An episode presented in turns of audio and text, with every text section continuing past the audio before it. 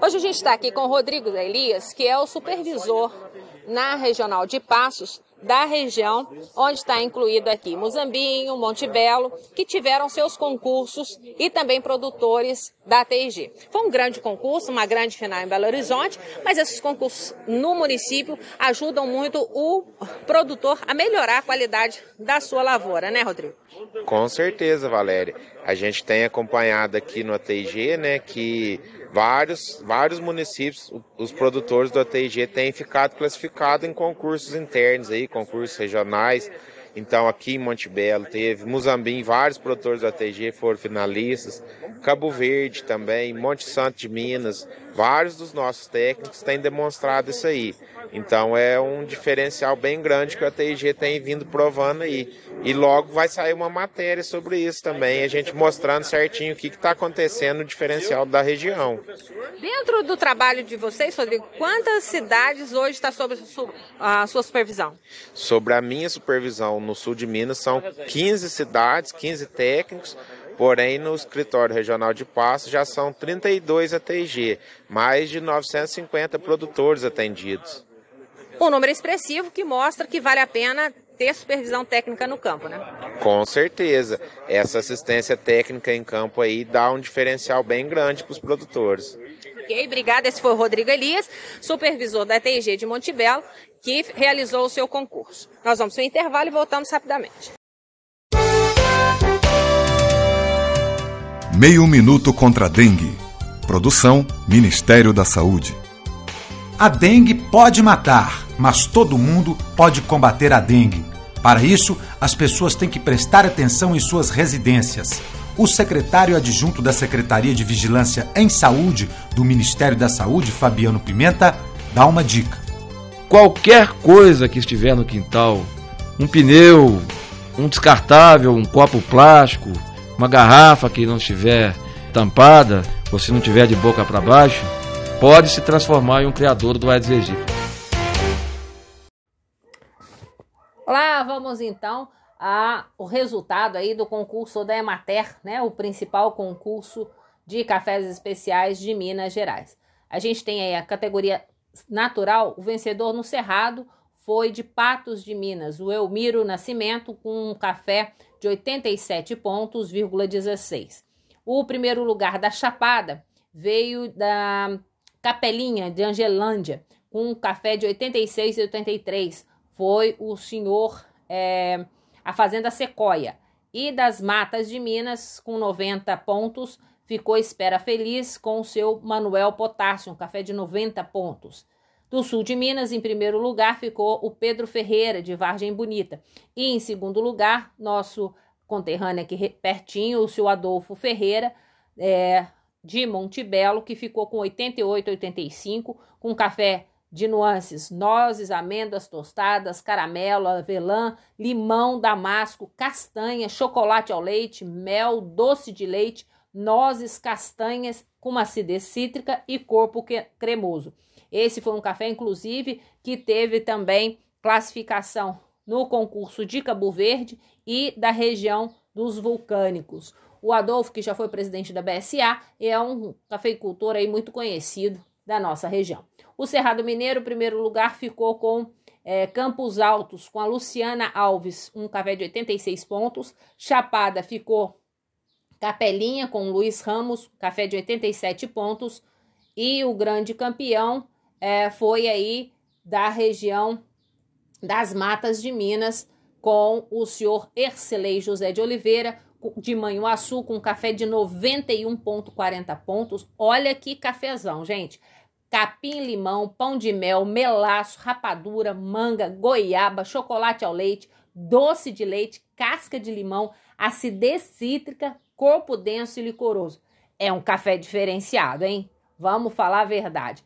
E quem é, ficou com o, o, o, destaque mulher é, mulher sustentável também foi de, das Matas de Minas, da cidade de Espera Feliz, a cafeicultora Silvânia Teixeira, com café de 90 pontos, que bebeu melaço, doce de leite, rapadura, pêssego, mamão, caramelo, nozes amanteigada, acidez cítrica, corpo cremoso e licoroso. Gente, cafés que dá vontade da gente tomar, né? E o destaque do extensionista esse ano foi o Eduardo Uliana, que é de Piuí, que pertence à Regional de Passos. Claro que a gente deseja aí parabéns a todos esses profissionais e quem esteve à frente do concurso foi o Willem é, Araújo, gerente que foi gerente regional aqui em Guaxupé, engenheiro agrônomo, que hoje está à frente da Emater na área de financiamentos em Belo Horizonte.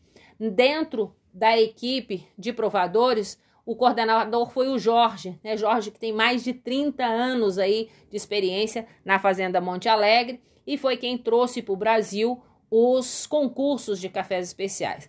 Todos os é, provadores são que o Grades. Eu vou falar rapidamente aqui o nome, muita gente já conhece eles, mas são coordenados pelo Jorge, querido e conhecido aqui no sul de Minas. O Caco, da Coffee o que já trabalhou na Melita também, já foi é, Grader da Melita, o Hugo da Cocarive, o Paulo da Expo Café, o Tiago, que também trabalha na Monte Alegre, a Josiane, que é de Machado, o Pedro, que já foi da SMC e hoje é sócio da Edgar Bressani, e o Weber, que é, é da Três Corações. Então, esses são é, é, os provadores do concurso da Emater deste ano. Os vencedores vão ter os seus cafés torrados, comprados e comercializados pela rede do supermercado Valverde. Parabéns né, aos cafeicultores. Lembrando que aqui na região, São Pedro da União também já teve campeões. É uma cidade que tem cafés diferenciados para o, o concurso da Emater. Essa foi a 19 edição do concurso mais é, famoso e mais importante do país, mais tradicional também. A gente vai pro intervalinho, volta daqui a pouquinho com cotação. Mãe, você viu que reconheceram o fim da emergência da Covid-19? Vi, filha. Que o SUS saiu mais forte com mais de 500 bilhões de reais investidos e mais de 6 mil novos leitos? Aham. Uhum. E que foram distribuídos mais de 500 milhões de doses da vacina? Esqueceu que eu sou enfermeira, filha? Não só vi como apliquei muitas e vamos continuar aplicando. O Brasil segue com mais saúde e o governo federal continuará garantindo a vacinação para todos. Fique atento às doses de reforço e, em caso de sintomas, faça o teste. Ministério da Saúde, Governo Federal, Pátria Amada Brasil. E essa semana aconteceu em Muzambinho a Operação Campo Limpo, que é aquela atividade promovida pela matéria e por parceiros para que se faça o recolhimento das embalagens de produtos agroquímicos. E a gente conversou com o Zé Américo, o primeiro cafeicultor a chegar lá para entregar as embalagens. O José Américo é morador do bairro da Cachoeira do Cambuí, no município de Muzambinho, e também é apicultor conhecido aqui na região. Ouça o que, que ele diz sobre a importância de dar o destino correto para as embalagens de agroquímicos. Zé Américo, importante ter esse local para descarte, correto? Há muitos anos nós vinha na associação do bairro procurando aonde entregar essas embalagens, porque nós vimos o tamanho do problema que tinha dentro do bairro. graças a Deus, já esses anos que a gente vem trazendo aqui, é de suma importância de trazer essa embalagem aqui para despertar, porque existe muitas embalagens nas propriedades que às vezes nem nota fiscal tem. E isso é uma grande vantagem, porque esse pessoal está recuperando essas embalagens que fica lá tem gente que queima, então só que nós nos bairros lá, muita gente guarda, tem muitas embalagens guardadas. Graças a Deus já esvaziou essas embalagens.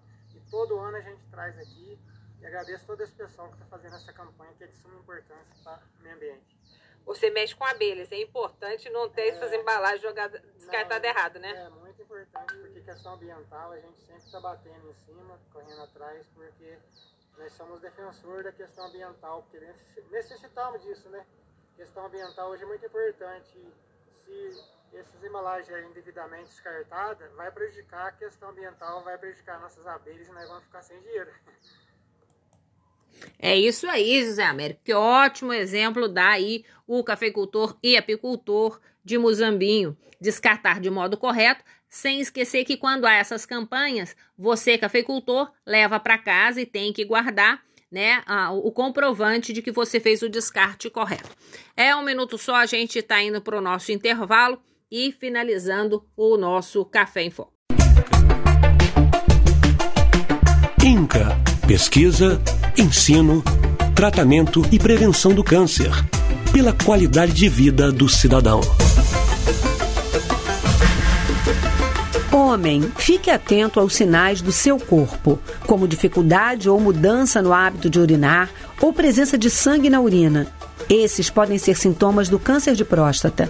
Se perceber algo fora do normal, procure o um médico. Praticar atividades físicas e manter uma alimentação saudável ajudam a prevenir vários tipos de câncer.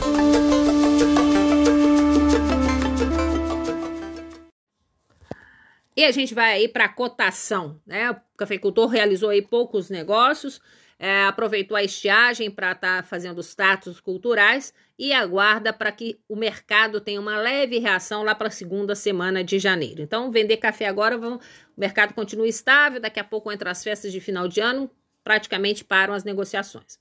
Cereja descascado fechou a semana em 950, é, desculpa, a 1.050 em Guaxupé, 1.060 em Poços e 1.040 em Varginha. Já o tipo 6, bebida dura, bica corrida, em Guaxupé 961, 950 em Poços de Caldas e o melhor preço ficou com Varginha, 980 reais. O dólar fechou a semana em R$ 5,21, o futuro para março de 2023 também foi o melhor preço registrado no mercado financeiro. Aqui na nossa região, o 4.5 padrão Bolsa de Valores fechou a semana em 984 em Guaxupé, 983 em Poços e em Varginha 982. Esses foram os preços da comercialização da saca de café de 60 quilos aqui no sul de Minas. Para você, cafeicultor, continuar informado e saber como fazer a sua melhor negociação. Um minuto só, a gente vai para o intervalo e está de volta. Esse foi mais um Café em Foco. Um abraço grande para vocês e semana que vem a gente está de volta com as bênçãos de Nossa Senhora do Café. Até lá, tchau!